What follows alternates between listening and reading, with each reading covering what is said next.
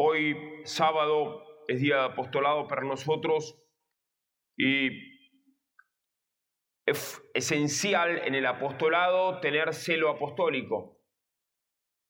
Si no tenemos celo apostólico, vamos a perder el tiempo en el apostolado o vamos a distraernos.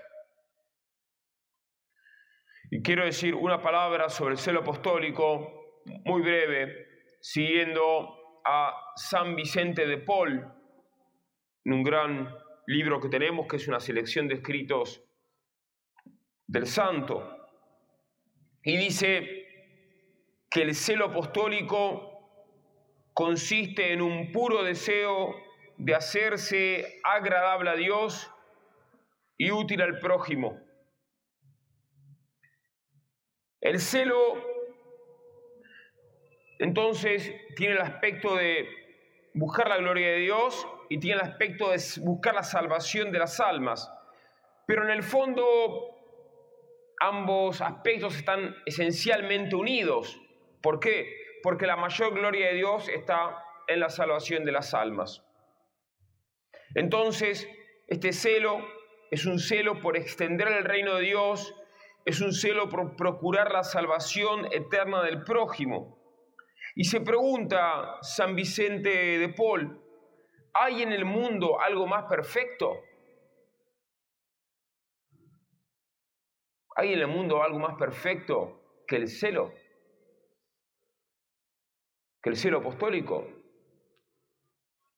No.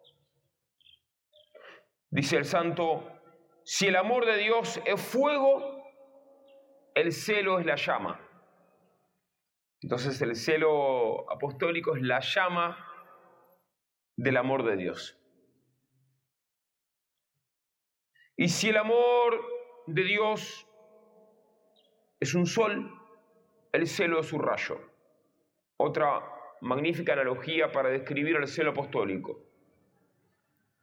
El celo apostólico es el rayo del amor de Dios. El celo, dice San Vicente, el celo es lo más puro que hay en el amor de Dios. La frase es muy osada. El celo es lo más puro que hay en el amor de Dios. Y si tenemos este celo, entonces vamos a tener una gran mortificación. Hay católicos, incluso sacerdotes, incluso seminaristas, que no tienen espíritu de mortificación, tienen espíritu de queja. Entonces, se quejan por, por las moscas, porque hace calor, porque hace frío, porque la comida está fría, porque la comida no está en rica, porque no se, no se fue al lugar al que él quería ir. Bueno, es muy desagradable ver a un misionero con espíritu de queja. ¿Y cómo, cómo evitamos el espíritu de queja? Que a veces la queja nos brota espontáneamente.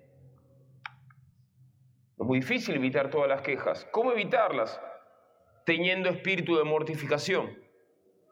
¿Y cómo tener espíritu de mortificación? Acá lo explica San Vicente de Paul, teniendo celo.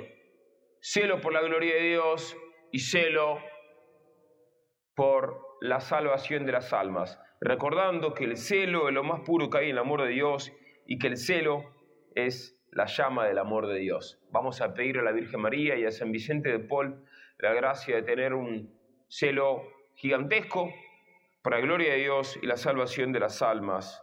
Amén.